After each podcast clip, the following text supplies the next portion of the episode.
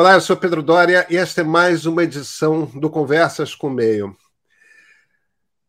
É também a última semana, né?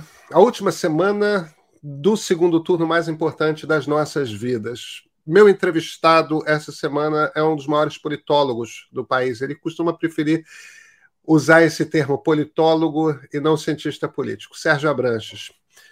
O Sérgio já era um grande cientista político, um grande sociólogo nos anos 80, quando vivíamos na ditadura. Foi ele que, olhando para a Constituição que se desenhava, intuiu o tipo de organização, o tipo de relação que o, que o executivo e o legislativo teriam, naquilo que ele convencionou chamar de presidencialismo de coalizão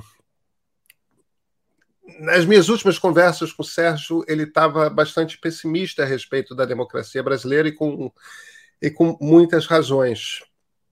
Nessa conversa, encontrei o Sérgio um bocado otimista. A eleição não está ganha pelos democratas. A, a posse do presidente Lula em se confirmando o que todas as pesquisas estão dizendo, que é ele vence no domingo não está dada, mas a sociedade se organizou ao redor do presidente Lula. E isso quer dizer que ele vai chegar ao governo com uma quantidade de inteligência imensa. O que, que é essa conversa que eu tive com o Sérgio?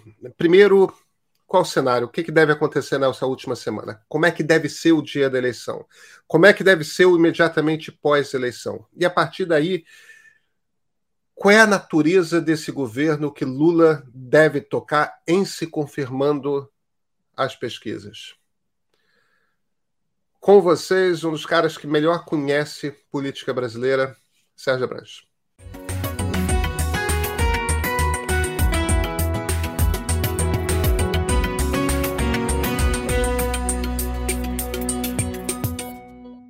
Sérgio Abranches, muito obrigado por ter aceito aqui o convite para a conversa.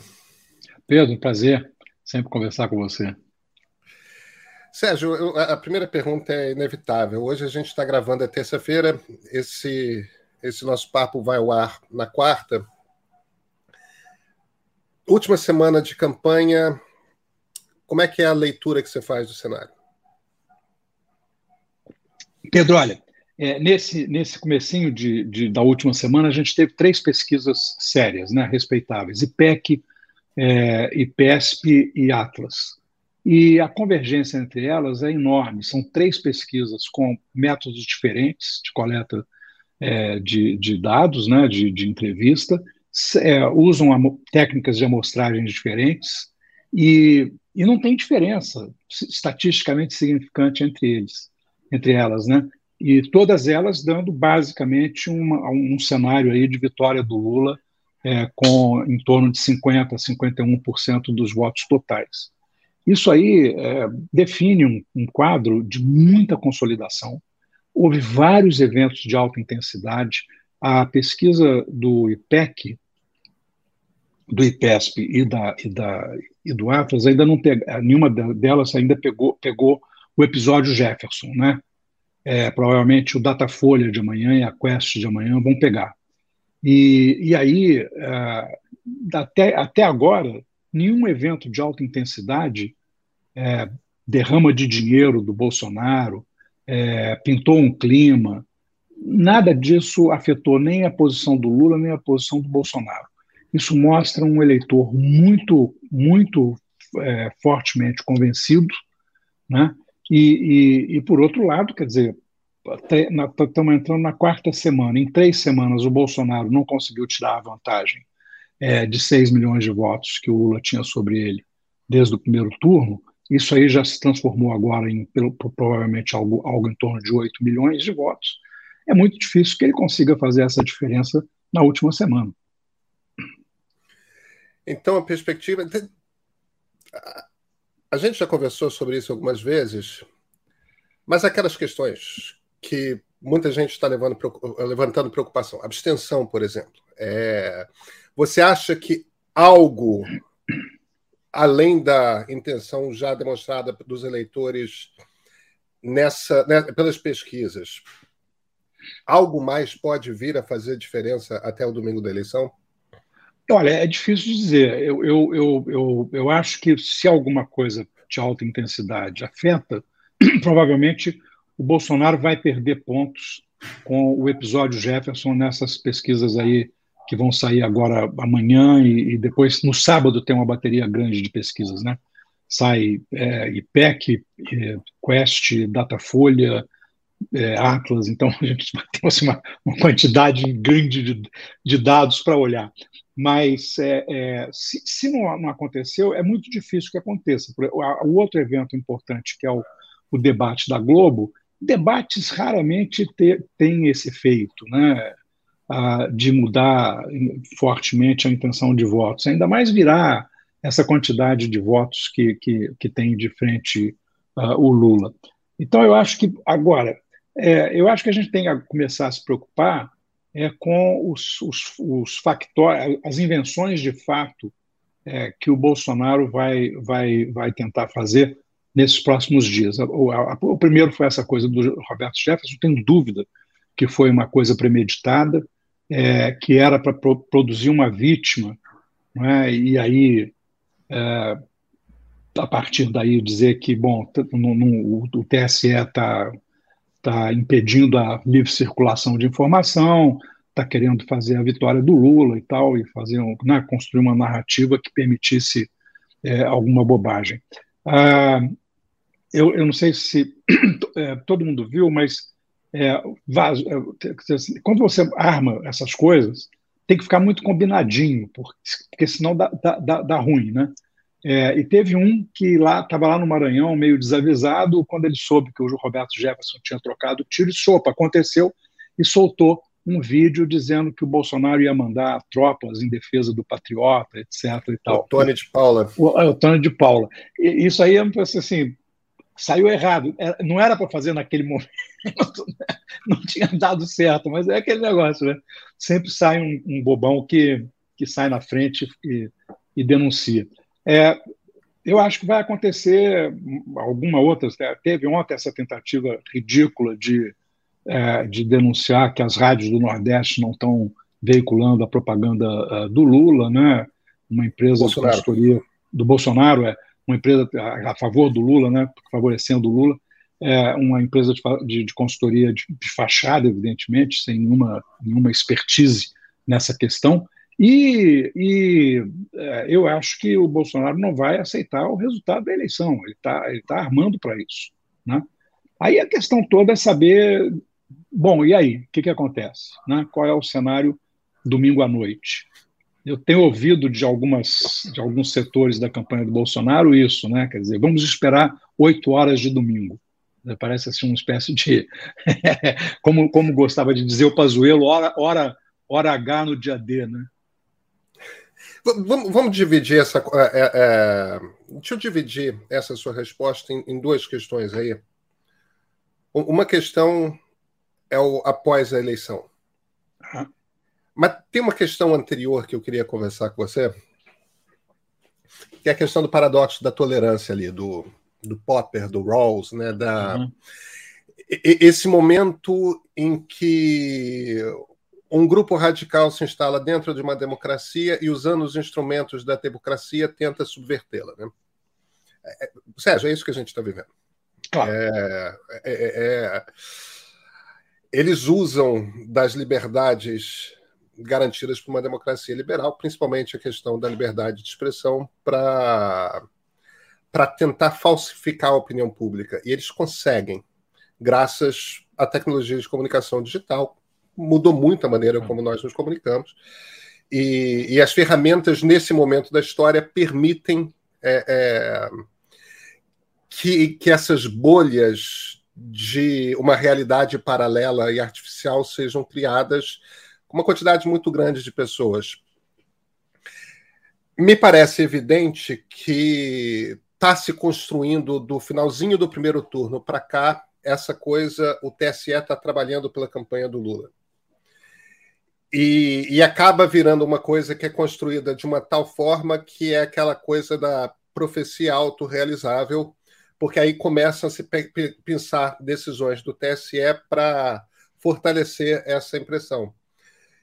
De qualquer jeito, o TSE está tomando medidas. A, a, a, da Rádio Jovem Pan, por exemplo, nem me incomoda particularmente, não, porque me parece que está ali bastante no âmbito do direito de resposta tal, que é. Mas a coisa do Brasil Paralelo, por exemplo, quando eles dizem que você não pode veicular um, um, um documentário sobre quem matou, quem mandou matar Jair Bolsonaro, é, não é uma proibição, é um só depois da eleição. Antes não dá. Eu entendo, e minha tendência é concordar com a decisão, mas é aquele momento em que o TSE começa a tomar decisões que são. É, é, é, uma iniciativa de censura. É, é uma iniciativa de censura com um jogador que que falsifica a história do Brasil de forma quanto mais e que faz parte obviamente, da máquina de propaganda dessa ideologia bolsonarista, seja lá qual nome que a gente dá para ela. É, o Karl Popper só bota uma nota de pé de página sobre paradoxo da tolerância. O John Rawls ele se estende um pouco mais, mas nenhum dos dois explica como é que funciona. Todos discutem a coisa é, é, é, intelectualmente, filosoficamente. E eu entendo que eles não expliquem, porque como é que você vai saber como é que vai acontecer no momento? Eles só estão dizendo: olha, existe essa possibilidade teórica, talvez um dia. O Popper não estava falando de teoria, né? ele estava se referindo aos nazistas que ele viveu. Como é que a gente lida com esse rigor? É que o tribunal provavelmente tem que usar quando ele é o último bastião em defesa da democracia. Mas como é que a gente constrói um discurso coerente para que fique em pé, que, que defenda, que sirva como padrão para a gente refletir sobre o que está acontecendo agora no futuro? Como é que, como é que você explica essa situação, esse momento? Pedro, é, tem, tem questões aí que são conceituais e tem questões que são operacionais, né? Vamos começar pela conceitual. Eu, eu na verdade, eu acho que é, o, o, esse trabalho de ataque à democracia por dentro tem a ver é, com uma fragilidade que a democracia tem e que é, um, que, e que é a, a digamos, a, contra, a, a contradição nuclear da democracia, que é o fato de que ela tem que tolerar a presença dos seus adversários, porque senão ela deixa de ser democrática. Né? Isso é um paradoxo que, tem que só pode ser é, resolvido operacionalmente. Né? Conceitualmente, ela, ela, ela, o que é uma democracia? Uma democracia é um conjunto de direitos que se, que, é, que se dividem em duas partes: direitos que são automaticamente usufruídos né, e direitos que implicam no exercício, quer dizer, em, em políticas, em policies, né, em ações governamentais. Você está descrevendo aí uma, uma democracia liberal, né? Exatamente. Nem, Porque nem hoje em tô... dia a gente tem que distinguir é, das outras. Exatamente.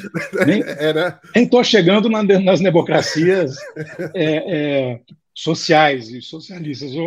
Basicamente, a democracia liberal. É, uma parte dessa, dessas, de, desses direitos se concretizam apenas através da ação do Estado, do governo, é, é, é o que a Hannah Arendt chama de promessa, né? quer dizer, a promessa contida na democracia e na Constituição democrática, no Pacto Democrático. É, o, o, Bolsonaro, por exemplo, ele destruiu uma boa parte é, das da, da, dos instrumentos de realização das promessas de direitos sociais, educação, saúde, proteção dos indígenas, meio ambiente, né? Quer dizer, ele não atacou só a, a, os, a, os, os, os, mecanismos de freios e contrapesos. Mas tem uma parte dessa, desses direitos políticos, dos direitos civis, que são os direitos clássicos liberais, que também é, implicam no exercício da ação do Estado. Né? O direito à segurança, por exemplo, você precisa de ter polícia.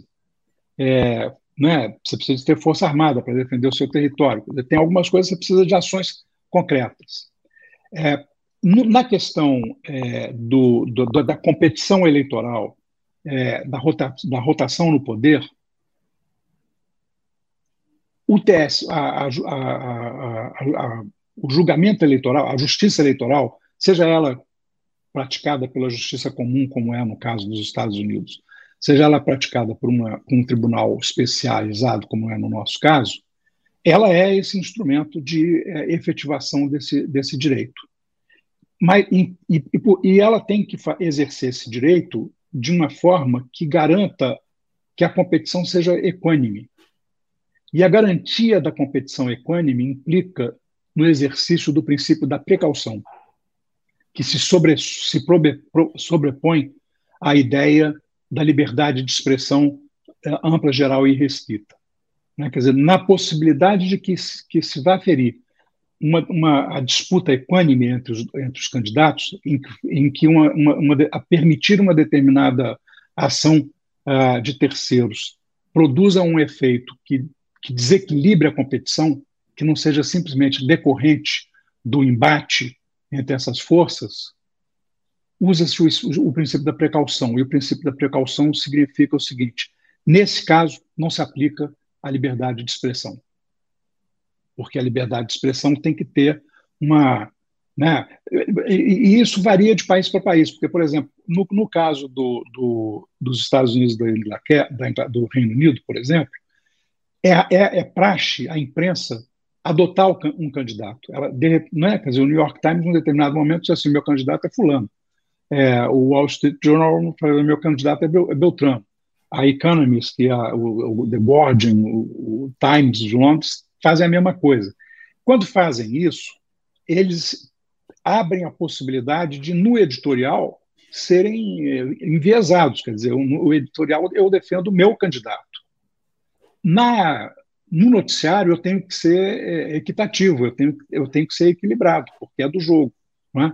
Então, eu acho que esse, essa, essa questão ela, ela, ela, eu, eu, eu, eu, tenho discordado da, da, da, interpretação de muita gente que diz: ah, o TSE está extrapolando, está começando a censurar. Eu diria: não, o TSE está tá, tá usando o princípio da precaução, ele está sendo cauteloso, porque essa é uma eleição muito tensa, é a eleição mais tensa que a gente já teve, e é uma eleição em que você tem um incumbente e um, um ex-presidente, quer dizer, são dois presidentes disputando.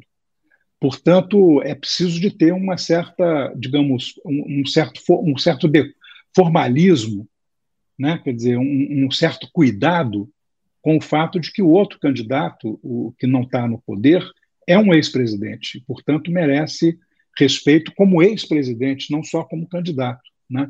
Então, é uma situação peculiar é, que precisa de, é, de, de mais precaução mesmo. Então vamos vamos para a questão do domingo. Eh, Sérgio, acho que a maior parte das pessoas ainda não perceberam como que o domingo vai ser. Essa é uma eleição que está muito apertada. É, embora o ex-presidente Lula tenha nitidamente uma vantagem e tudo indica vai vencer, os votos do Nordeste, que é onde ele tem a maior concentração é, de votos, vão entrar por último. Então vai ser uma eleição muito similar à que foi no primeiro turno e vai ser muito similar a, a 2014, em que o Aécio ficou 85% da apuração das urnas na frente, e lá no finalzinho, nos últimos 40 minutos, virou, e, e, a presidente Dilma o atrave, a, a, atravessou e, e venceu. O presidente Jair Bolsonaro vai ficar muito tempo na frente e lá pelos 80%, 85% de urnas apuradas, quando começar a entrar em peso, quando começarem a entrar em peso os votos do Nordeste, o, o ex-presidente Lula deve ultrapassá-lo e vencer. Um dos argumentos que o presidente Bolsonaro sempre usa para falar que há fraude nas eleições é justamente essa eleição de 2014. Ele, ó, como assim o Aécio estava sempre na frente e de repente é, é, foi, foi ultrapassado. Alguma coisa aconteceu ali, sala secreta, tudo mais. A gente vai ter um momento de tensão. E é evidente que o presidente está criando um espaço para argumentar que houve fraude. E aí, o que, que, você acha que vai acontecer? Quais são as hipóteses que você, que você vê?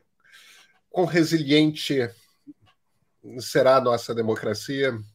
É, eu, eu, eu acho que o, o, Bolsonaro usa 2014, mas na verdade ele pensa mesmo na eleição entre o Biden e o Trump, que só virou lá no meio da madrugada e, e porque foi que permitiu ao Trump dizer foi fraude, né? Quer dizer, pô, como, é, como assim? Eu estava ganhando, ganhei e, né? e aí agora já não estou mais perdi, como assim, né? É, é, é, essa logística, ela é, ela é, ela é ela é insolúvel, porque é, tanto em Minas quanto no Nordeste, os, os votos do, dos, dos, municípios menores para chegarem a, na, no ponto onde vão ser transmitidos é, levam tempo mesmo. Eu acho que vai ser mais, mais, rápido agora no segundo turno do que do que no primeiro turno. No primeiro turno a gente teve problema, inclusive, de fechamento de urna, né? Ah, então provavelmente vai ser o Bolsonaro vai ficar menos tempo na frente. Ah, agora, é, é, eu estava conversando outro dia com um juiz que, que tem sido juiz eleitoral durante. tem uma, uma, uma ampla experiência como juiz eleitoral. Ele disse: Poxa, essa, essa logística é impossível, mas vai dar margem a essas discussões. Por que, que o TSE não segura os dados até ter é, a, a, o resultado? Pô, fica pior ainda, porque aí volta a hipótese da sala preta, né? da sala escura. É, é, não é uma boa solução. Né? Não, não, tem, é, não, tem, não tem jeito. Eu acho que aí a imprensa tem um papel importante, e, e a imprensa geralmente ela cai no truque é, de acreditar no, no número que está vendo, quer dizer, de ficar falando, ah, olha, aqui o Bolsonaro está na frente, e abriu eu acho que é, é, isso tem que ser uma coisa sempre que, é, o, sobretudo os comentaristas de eleição, tem que ter muito claro. Tem uma logística que os, os votos do, do, de, de determinadas áreas chegam mais rápido. Se tem uma diferença regional no voto entre os dois candidatos, pode dar um resultado no início que vai ser desmentido no final. Então tem que ficar o tempo todo levando em consideração de onde estão vindo os votos, onde é que apurou mais, é, esses votos estão vindo de onde? Olha, as pesquisas diziam que o Bolsonaro ali estava na frente. É, eu acho que essa, essa, esse papel da imprensa é fundamental, porque é, é, ele pode acautelar um pouco a, as pessoas, né? sobretudo as pessoas mais, mais isentas. Aqueles que estão é, é, mobilizados pela, pela, pela, pela pregação já né, prévia uh, do Bolsonaro de que, olha, tem fraude, etc. Vigia porque eles vão, vão, né? É, eu ouvi, por exemplo, de um, de um de alguém da campanha do Bolsonaro, é, assim, a certeza absoluta de que o truque é, que leva a, a, a, a, fraude é na transmissão. Né? É no processo de transmissão é que a coisa acontece. É, entendeu? Quer dizer, é, fácil, né? É fácil você pôr, pôr, a culpa numa coisa que ninguém vê, ninguém entende, ninguém sabe como é que funciona, né? embora seja uma coisa completamente é, banal. É, então, eu acho que é isso, quer dizer, é, a gente tem que acautelar o, o, as pessoas no sentido de que ah, os votos vêm de áreas é, em que a distribuição não é a distribuição do total, né? Vai, vai dar resultado? Não vai. Não vai. O Bolsonaro vai dizer: foi fraude, não aceito o resultado, quero recontagem, quero que os militares peguem todos os votos e contem manualmente para ver se. Né, não dá para contar manualmente. Ele cria uma missão impossível para os militares e os militares. Então, eu acho que, na verdade, hoje, o domingo, é, ele depende fundamentalmente do bom senso do comando do Estado-Maior das Forças Armadas. Né? Quer dizer, se eles quiserem entrar numa aventura completamente estúpida com o Bolsonaro, é, o Brasil vai entrar num, num, num, num, momento muito, muito, muito ruim é, e, e, e, não é uma coisa, não é uma coisa que a gente possa dizer, ah, vai ser igual é, o regime militar. Não vai. Vai ser uma outra coisa e muito pior, sob certos aspectos. Se os militares não entrarem, aí a minha única preocupação é essa milícia da qual o Roberto Jefferson fazia parte e que, e que já mostrou do que é capaz. Né? Quer dizer, tem um milhão de armas na mão de civis aí no Brasil, não, né? e, e, e, provavelmente 99% não sabem atirar direito. Né? Fizeram ali, vão lá para o clube de tiro, tem ali uma, uma instrução a basiquinha, mas na hora do. do não, não, sabem atirar em tensão, não sabem atirar em movimento. Né? E, e, e isso. A gente lembra que tem um, um, um, vídeo famoso do Bolsonaro no clube de tiro que ele pega uma pistola, vai tentar atirar e ele não sabe nem destravar a pistola. Né? Né? Se, se, se, esse, se, se, esse, grau de expertise se for, for, o grau geral, é uma tragédia. Então, é, é, eu, a minha preocupação é toda essa, é, é uma preocupação que a polícia tem. É uma preocupação que a polícia tem de se, de repente, esse, esse grau de incitação do Bolsonaro levar um bando de malucos é, que, se, né, que tem armas a sair para a rua para tentar, com as armas, é, evitar o desfecho é, legal da eleição, é, isso aí pode produzir um, um, um, uma situação de violência muito, não só sangrenta, mas preocupante, porque aí, aí você pode entrar num sistema de lei e ordem, o Bolsonaro pode decretar um estado de emergência, sabe? É uma, é uma coisa, a gente não sabe exatamente o que pode acontecer. Eu acho que, na verdade, o que vai acontecer é que o Bolsonaro vai ficar falando sozinho porque é, eu tenho certeza absoluta que essa, essa, bobagem que os militares aí do Ministério da Defesa fizeram de a, suposta auditoria não mostrou nada e, e eles viram que, que, que, o sistema é um sistema bastante é, seguro. Ah, é, o, a, a, o grito de fraude do Bolsonaro não vai ter credibilidade no geral e, e rei morto, rei morto, rei posto. É a mesma coisa que eu tenho falado sobre essa questão da divisão. A sociedade brasileira sempre foi dividida. Nós temos racismo estrutural, temos uma desigualdade muito grande, temos, sempre tivemos conservadores. Né? Antes dessa onda evangélica, a gente tinha um conservadorismo católico muito forte. É, mas essa, mas essa, essa divisão nunca se transformou é, em algo desse tipo, organizado, né, com, com, com violência e, e, com o objetivo de, de, de tomar o poder. É, precisa de liderança para isso. É muito diferente da situação americana. Nos Estados Unidos, o Trump assumiu o controle do Partido Republicano. Num sistema bipartidário, levou o partido muito para a direita e assumiu o controle. Hoje, poxa, é impressionante a quantidade de republicanos que acreditam que o, o Trump ganhou a eleição e que houve fraude. Né? E, e, isso, evidentemente, só pode ser mudado pelo eleitorado, é, num realinhamento partidário, que eu acho que vai acontecer nos Estados Unidos. E eu acho que o, o, o Partido Republicano ou morre ou muda.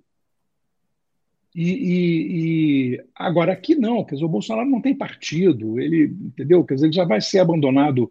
O primeiro a abandonar o, o Bolsonaro é, na hora que sair o resultado vai ser o Ciro Nogueira e o, e o, e o, e o, e o presidente do PL, entendeu? Quer dizer, os partidos vão abandonar o Bolsonaro o Bolsonaro não tem estrutura, ele não tem raiz, né? ele é um, uma liderança incidental.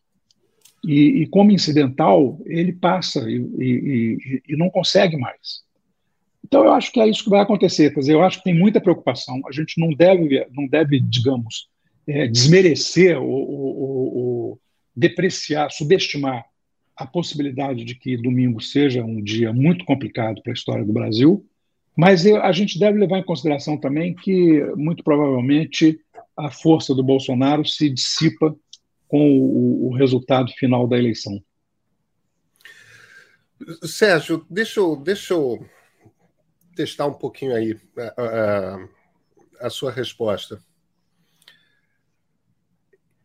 Se a gente estivesse conversando 10 anos atrás, eu entenderia e, e, e, concordaria com o argumento de que você precisa de algum tipo de estrutura institucional para manter um grupo grande de pessoas engajados e organizados. Se não um partido, um sindicato, alguma coisa desse tipo, né? um movimento social tipo um, um MST, uma coisa assim.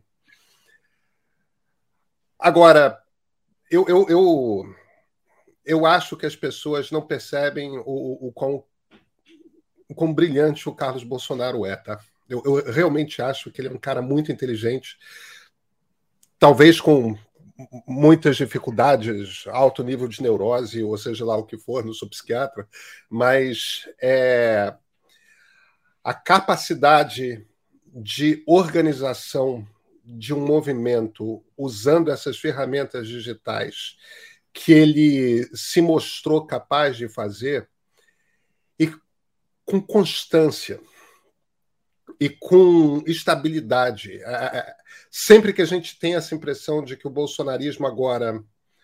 É, como é que vai? Aí ele demonstra ser capaz de mandar uma mensagem lá de cima e aquela mensagem chegar a milhões de pessoas e aquilo tem, de alguma forma, a capacidade de engajar. Mesmo que não sejam 42, 43, 44, 45% dos eleitores brasileiros, mesmo que seja 15%, 20%, 30%, ainda assim é um PT. E o PT é aquele grupo político que sempre é capaz de chegar a, a, ao segundo turno. Você não vê a possibilidade de bolsonarismo se, se mantiver, se manter como uma força política importantíssima pós sua derrota eleitoral? Não, não vejo. É, eu acho que tem, tem, tem é, é uma questão digital, né? Você pode qual é a estrutura que pode manter esse esse esse esse essa, essa esse clima né de, de excitação uh, digamos emocional e valorativa só só as igrejas mas as igrejas também vão passar por um processo de, de, de, de é, discussão interna né? E, e, e as menores é, vão ser abandonadas por uma boa parte dos fiéis por conta dos exageros e, e é, dos pastores. As maiores, tipo Universal de Deus e tal, são, são máquinas pragmáticas, entendeu? Quer dizer, é, é máquina de ganhar dinheiro. Então, rapidamente se acomodam a outra, a uma outra, a uma outra situação. Para você conseguir fazer um grupo é, um, uma, uma, força eleitoral com 15%, é, você precisa de ter, na minha opinião, é, duas coisas. Você precisa de ter uma organização partidária ou é, uma organização partidário-sindical é, que, tenha, que tenha enraizamento para organizar no físico essa, essa, essa, essa mobilização digital é, e você precisa de ter liderança liderança, uma liderança que encarne, que expresse essa essa essa essa essa visão, né? O, o, PT, por exemplo, ele ele ele está em vias de enfrentar esse problema, porque a única liderança que ele constituiu foi o Lula. Sem o Lula, o PT não é não é o que foi até agora, né? Então a competitividade do PT vai vai diminuir dramaticamente na medida em que é, não, a, a, não ser que, que se, se constituam novas lideranças que possam ser capazes de levar adiante. Mas é, é muito difícil você repetir o carisma do Lula. Então ele tende a, a ficar menos. Né? Eu acho que a gente está num processo agora é, de mudança muito mais ampla. Não é a questão do bolsonarismo, é que o PSDB desapareceu, é que o PT está é, encerrando a carreira né, com Lula é, como a sua liderança, então ele vai precisar de encontrar caminhos, não está encontrando. Né? Quer dizer, ele encontra, tem os governadores do Nordeste, nenhum deles conseguiu se, se é, projetar nacionalmente. Né? Outros que, né? o Olívio, por exemplo, que foi um governador, é, foi um fundador. É, eu, eu, me lembro de uma discussão que eu tive na, na Fundação Friedrich, Herbert, com o Lula e com o, o, o Olívio no comecinho da, da, da, discussão da ideia de formar um partido. Né? E eles eram ombro a ombro, o Olívio era muito bem articulado, os dois tinham ideias muito, muito boas, etc. E tal. O Olívio virou uma liderança regional é, pequena e o Lula virou é, uma liderança que ultrapassou as fronteiras brasileiras. Né? Quer dizer, é muito raro esse tipo de coisa. Então eu acho, eu acho que não tem isso no Bolsonaro. e nem no bolsonarismo, entendeu? Quer dizer, eu acho que é, é um, é um, é um, é um, é é um movimento, de fato, que nasceu de uma conjuntura muito específica e essa conjuntura está se desfazendo. E mais, quer dizer, uma parte grande das pessoas que, que ainda está com o Bolsonaro é, só está porque rejeita o PT.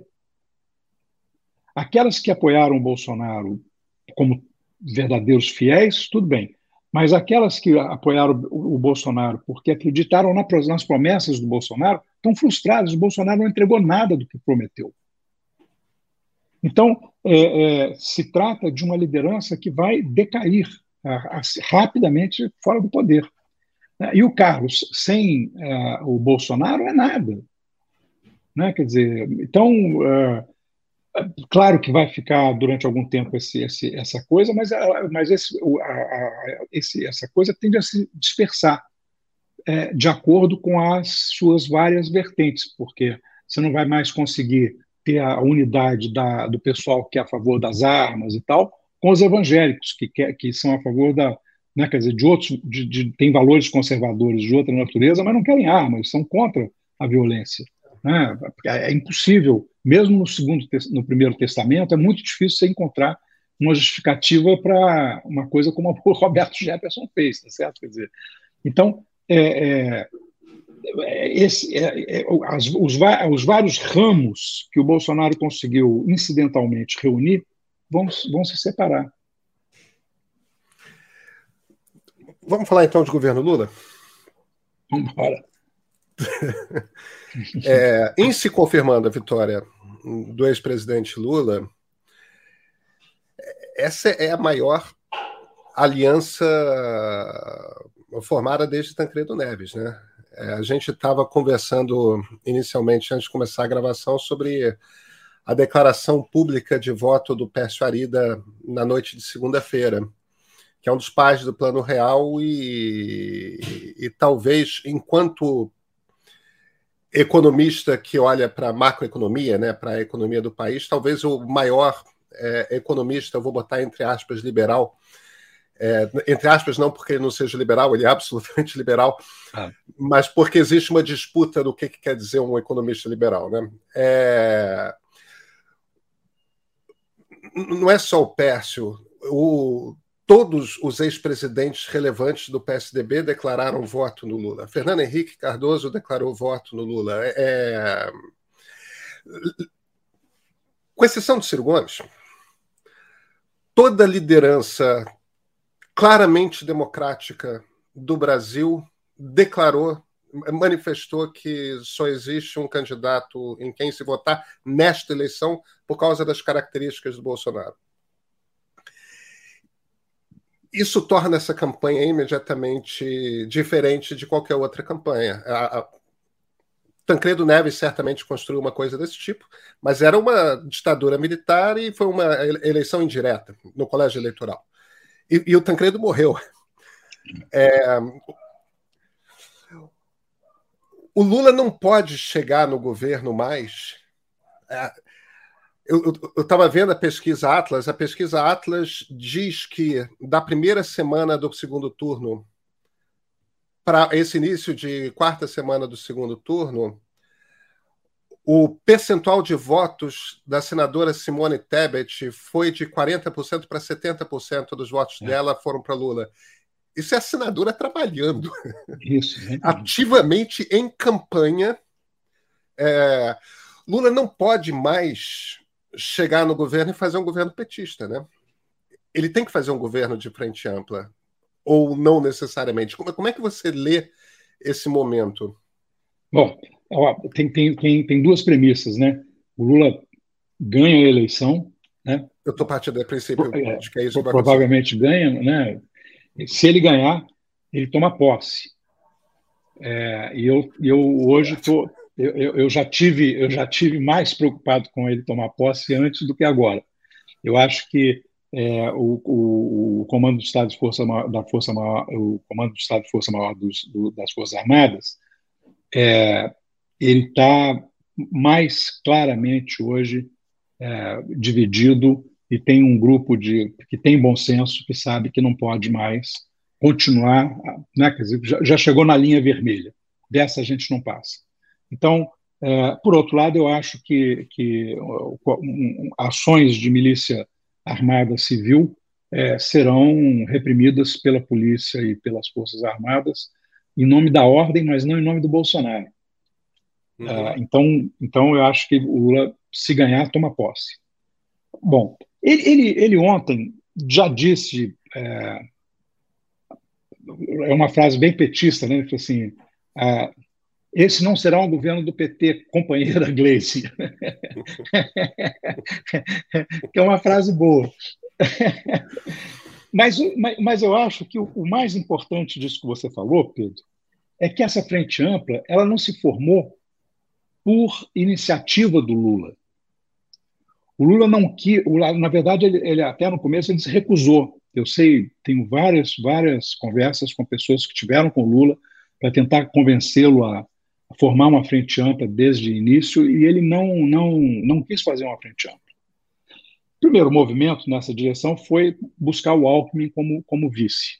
Né? Isso era uma. Mas na cabeça do Lula, eu acho que isso era assim, um movimento no sentido de dizer o seguinte: olha, nós estamos juntando aqui os dois adversários né, tradicionais na disputa da presidência do Brasil, porque tem esse estrangeiro aí que veio e está querendo acabar com a nossa democracia e com a possibilidade da gente continuar competindo. Então, nós vamos juntar, afastar esse, esse sujeito e aí depois a gente volta a competir. Não, não tinha ainda clareza, claramente, a ideia da frente ampla. Quem formou a frente ampla, na verdade, foi a sociedade. Ela foi se formando na sociedade, ela foi se formando com o movimento voluntário é, de pessoas, de lideranças que não, nunca foram identificadas com o PT, é, que disseram: olha, eu, eu, eu pela democracia vou, vou, estar com Lula e tal.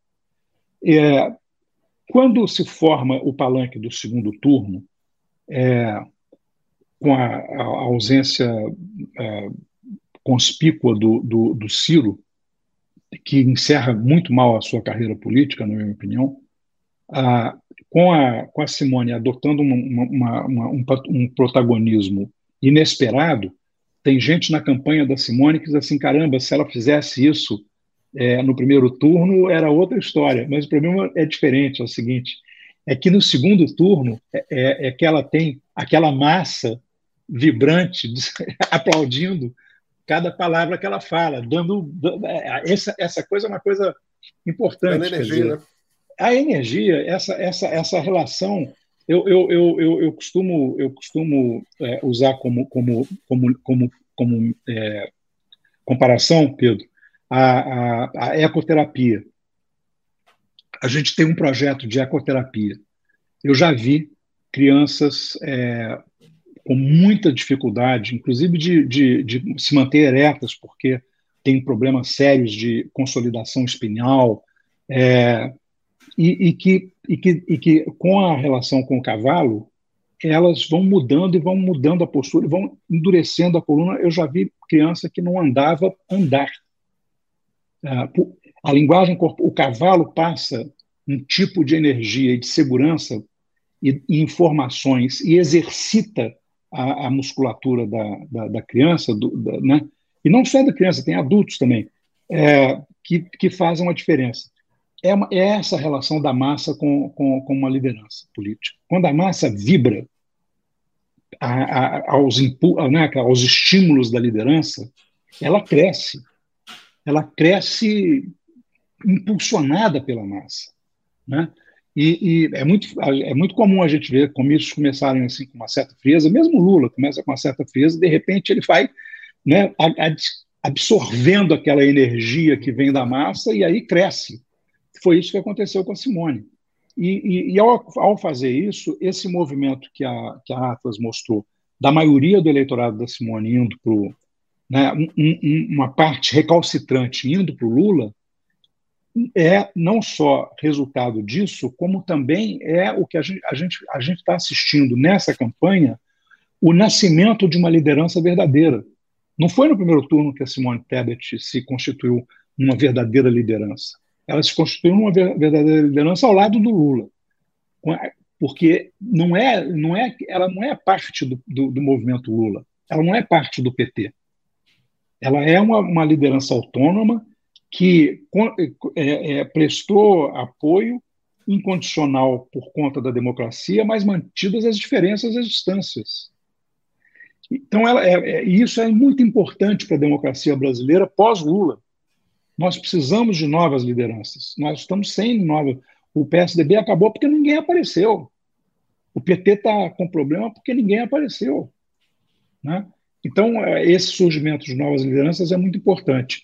Portanto, se a Frente Ampla foi formada pela sociedade e, e essa Frente Ampla foi é, é, é, legitimando e consolidando novas lideranças, e ao mesmo tempo o Lula recebe o apoio de um conjunto de é, figuras públicas que não têm voto, mas têm tem, tem muita voz, muita influência e muita ideia, muito conhecimento, não há como ele não fazer um governo de frente ampla.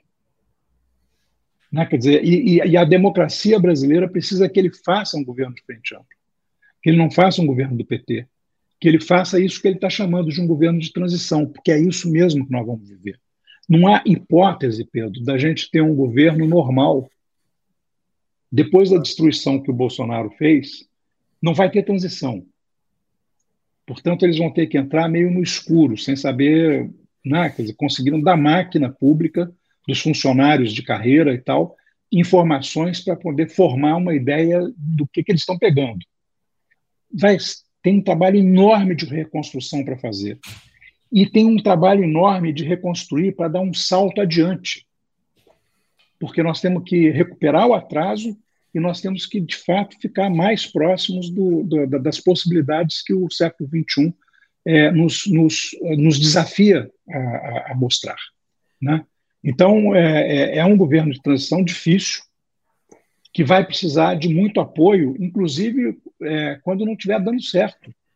Né? Quer dizer, não vai ter uma recuperação imediata da economia, porque a economia mundial está tá, tá com problemas sérios. Né? A, a China acabou de, é, pela primeira. Eu estava eu, eu, eu, tentando me lembrar quando é que a China não, não ficou na meta.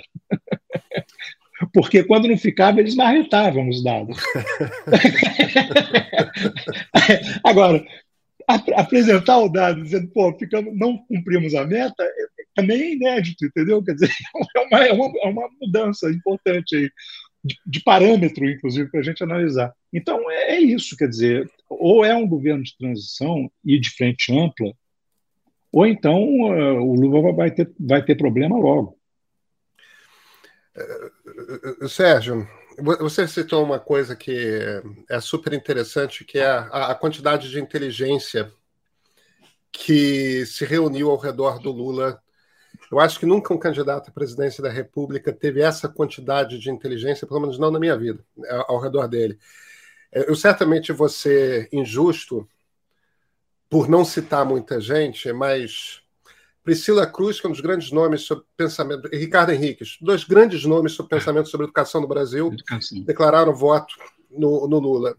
Se vai para meio ambiente, Ana Toni, Beto Veríssimo, Taça Azevedo, é, segurança, Ilona Jabo, você começa a. O pensamento brasileiro, e não é pouco o pensamento que a gente tem sobre todas as grandes questões. Eu, eu nem vou para economia porque fica hum. naquela coisa no rame-rame desenvolvimentistas liberais que então o Lula vai ter uma capacidade de novas ideias para formar um governo que é uma coisa imensa. É claro que ele vai ter que fazer um jogo ali entre políticos em ministérios e técnicos assessorando eles. Certamente esse jogo é possível. É, não, não vejo nenhum tipo de dificuldade. Poucas conhe pessoas conhecem no Brasil essa relação executivo-legislativo como você. A gente vai ter esse governo com essas possibilidades. A gente vai ter um Congresso Nacional horroroso, em que o centro foi dizimado. Você ficou com um pedaço da esquerda, você ficou com o centrão e reacionários. Isso na Câmara dos Deputados do um terço do Senado que foi eleito, tem os outros dois terços que tem, uma, tem um jeitão de Senado da Nova República, pelo menos nesse século. Mas o terço que foi eleito é quase todo bolsonarista. É, gente tipo de Damares Alves, é, é, é o, o, general Mourão, é, é, aí ladeira abaixo. Sérgio Moro, e, e, que não era nada do que talvez tenha parecido que seria um dia e tal. É um congresso que é um misto de reacionarismo com mediocridade, com, de certa forma, o pior do centrão. Como é que você acha que essa dinâmica vai se dar? Olha, eu, eu acho que é, é, eu, eu, tenho uma visão um pouquinho diferente da, da, da, da formação do, do, do, Legislativo, da Câmara. Eu, eu acho que tem um centro ali, que é centrão, mas que é um centro manejável. Quer dizer, já, é, o Fernando Henrique conseguiu governar com ele, o Lula conseguiu, a Dilma conseguiu, o Temer conseguiu. É, mas era Michel Temer no comando da Câmara. É, né? não, pois é. é então, quer dizer, as, as, as, os caminhos para isso são os seguintes: primeiro, é, tem que ter uma, uma presidência na Câmara que seja é, uma ponte de fato de relação com o governo, com o executivo, e ao mesmo tempo tem a liderança no plenário. É, e, e, tem que ser uma liderança com muita é, legitimidade e, e, e, sobretudo, uma liderança moral porque vai ter que negociar um novo orçamento. E o fim do orçamento, do, do, desse orçamento secreto, que é uma, uma porta aberta para a corrupção. É, a outra coisa é que, de fato, é, o Lula vai ter que ter um ministério formado por políticos, políticos com habilidades como a da Simone Tebet, que, que, que sejam capazes de trazer a equipe técnica para trabalhar com autonomia né? mas que, ao mesmo tempo, tenham capacidade para conversar com o Congresso, porque, por exemplo, vamos ficar no, no, na questão da, da educação. Põe ou a Priscila ou o Ricardo Henriques no comando de uma equipe técnica lá no Ministério da Educação, nenhum dos dois tem experiência política no sentido de lidar com esse tipo de congresso e com prefeitos e, e, e, e governadores. Então, uh, ter, um, ter um ministério, ter um ministro político ou uma ministra política é essencial, porque faz essas conexões políticas e, e, e, e cria o espaço para que as, as, as, soluções técnicas sejam adotadas. Né? Por outro lado, precisa de liderança presidencial, coisa que o Lula sempre teve. Né? E, então, a, a, eu, eu acho que é possível montar uma coalizão é, no Congresso, funcional, é, que na Câmara é muito pragmática, e que vai, que, e que vai ter que se ajustar a um, a um novo padrão, porque, evidentemente, eles sabem que é, o, o, padrão, o padrão é, orçamento secreto é impossível, ele não, não, não, vai, não vai funcionar. Ah, por outro lado, é, a gente não pode subestimar o peso de uma vitória eleitoral. A vitória eleitoral ela, ela, ela muda os ares no país inteiro. E, esse, e essa mudança de ares faz com que os, os, os, deputados ouçam dos seus cabos eleitorais e dos seus e, e, e quando vão, voltam para casa o sinal de que nós estamos com esperança nesse governo. E isso é um sinal claro de que se você ficar contra esse governo perde o nosso apoio aqui em casa. Então é, é dá para fazer. No Senado é, é eles são todos é, de péssima qualidade bolsonaristas, mas eles têm uma, mas têm uma vantagem para os outros, os que não, os, os, terços, os dois terços que estão lá, é que são todos neófitos e ineptos politicamente. A, a, a quantidade de erro político que o Moro já cometeu, nossa, é, garante que ele vai ser um péssimo senador. Vai ser um senador medíocre, apagado, que vai acabar encontrando um nicho lá de ficar fazendo projeto de lei é, para a questão de segurança pública, etc. e tal, e, e, e provavelmente não vai emplacar nenhum. Ah, no, o, o, Mourão é um caso diferente, porque o Mourão é um sujeito de, é, é, de direita, mas e até já foi golpista, mas ele é disciplinado, ele é militar, ele, ele entende hierarquia. Na hora que ele, ele, ele, ele sentir que o, o, a coisa mudou, ele vai se adaptar e não vai criar grandes problemas. Ele não é, um, não vai ser um, um agente E a Damares é uma incompetente, aquele Pontes, coitado, não, não, não é, ele vai acabar tentando fazer alguma coisa ali que limpe um pouco a biografia dele. E tem isso, quer dizer, o, o, a, tem pessoas como o, o, o ex-ministro do Meio Ambiente, é, Ricardo Salles, Ricardo Salles, a Damares, etc., que são incorrigíveis e, e vão ficar, vão, vão, vão para a lata de, do lixo, de, de, lixo da história.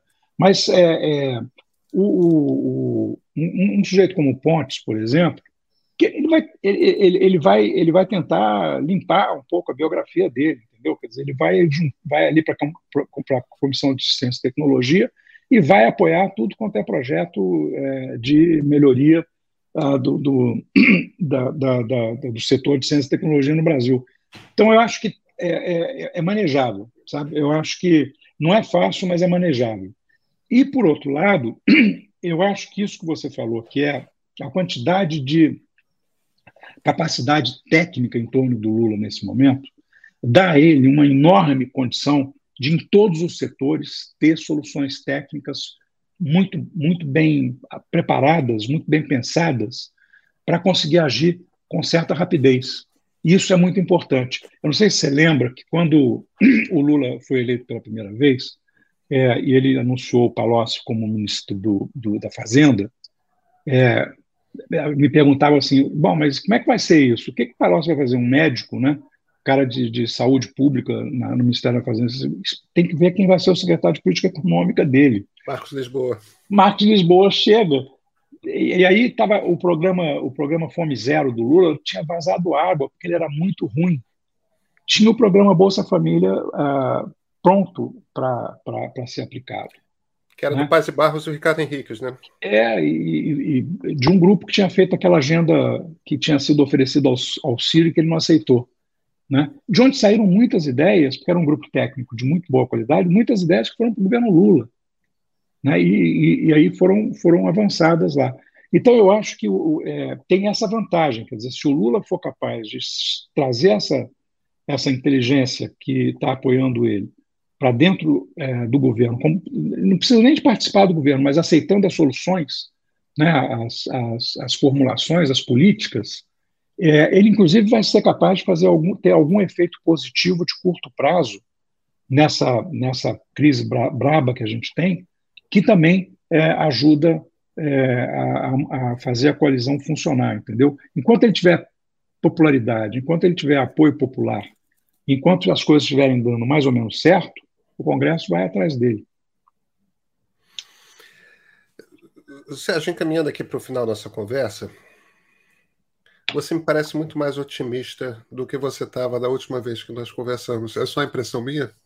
Não, é, é verdade. Eu estou mais otimista por, por duas coisas. Quando, a última vez que a gente conversou, ainda não tinha essa frente ampla toda formada.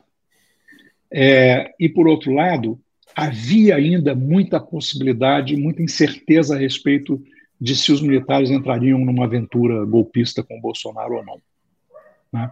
E agora eu acho que, fracassadas várias tentativas do Bolsonaro, fica claro que tem uma, uma parte da, da, das Forças Armadas operacionais, mesmo do comando, né, do Estado-Maior, que está na tropa, que, que, que, que, já passou a linha vermelha, já estabeleceu limites para a, a, relação entre o, o governo Bolsonaro o Bolsonaro mesmo e os militares.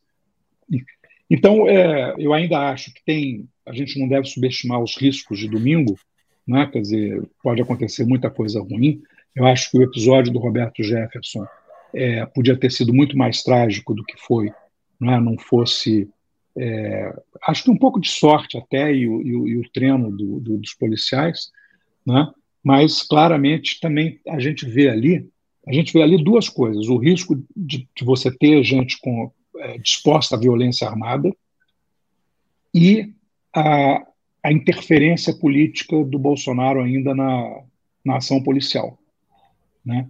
Eu acho que a interferência política desaparece com o resultado da eleição. Né? É, rei morto, rei posto.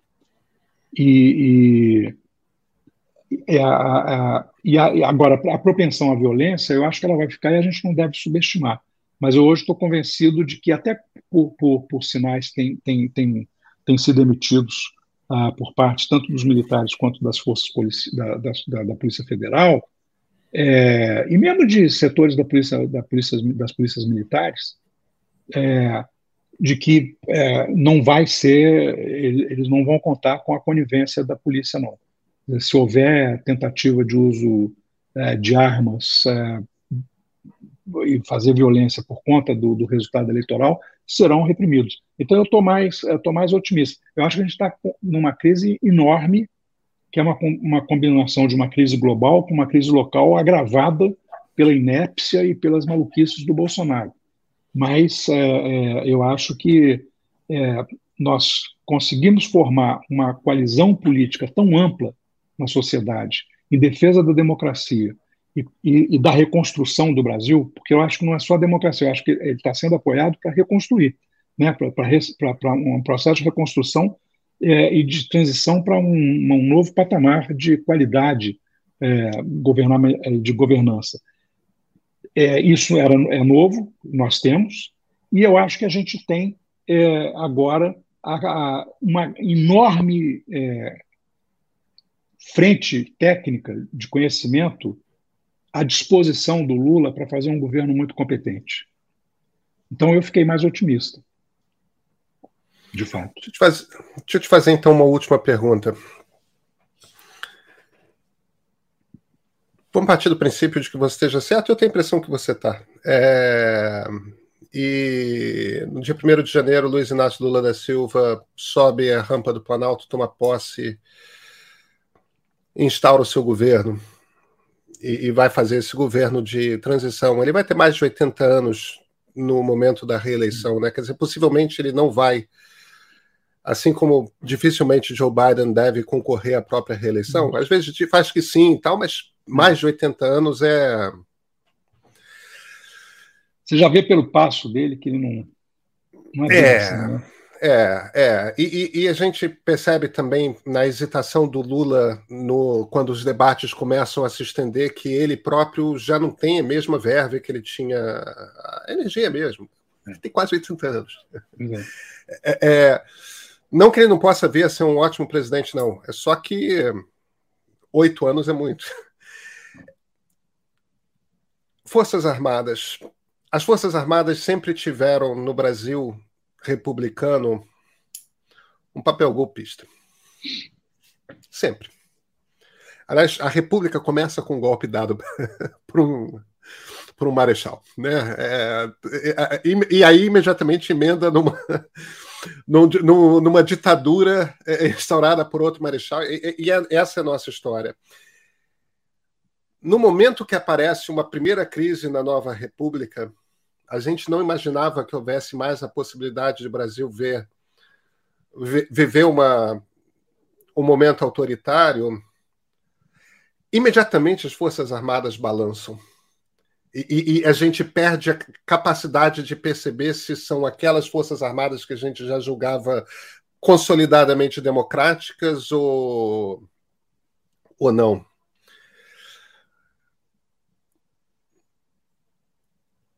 a gente vai ter que reformar em algum momento o que que essas forças armadas são. Não vamos? Você acha que a gente escapa disso? Você acha que isso é possível? Eu acho que a gente não escapa e acho que é muito difícil. Eu acho que são três, três, três coisas que a gente precisa fazer. Uma delas não tem a ver com as Forças Armadas. Uma delas tem a, uma delas tem a ver com a organização do, do legislativo. O, a gente precisa de ter um legislativo mais bem organizado do ponto de vista institucional, com fortalecimento das comissões, como, como nos Estados Unidos. As comissões têm que ter mais poder. E, e, e a gente precisa de ter uma comissão de defesa é, nacional, né, ou de segurança nacional, o nome que queira, que tenha gente, tenha técnicos dentro da comissão que façam a ponte entre civis e militares com a linguagem da doutrina militar. É, isso é fundamental. A outra parte tem a ver com o governo, é que a gente precisa de, de fato consolidar e institucionalizar um Ministério da Defesa civil, com essa capacidade também. Técnicos civis, né, imbuídos da, da, da, questão da defesa, que entendam a doutrina militar e que sejam interlocutores legitima, legitimamente aceitos pelos militares como, como tais.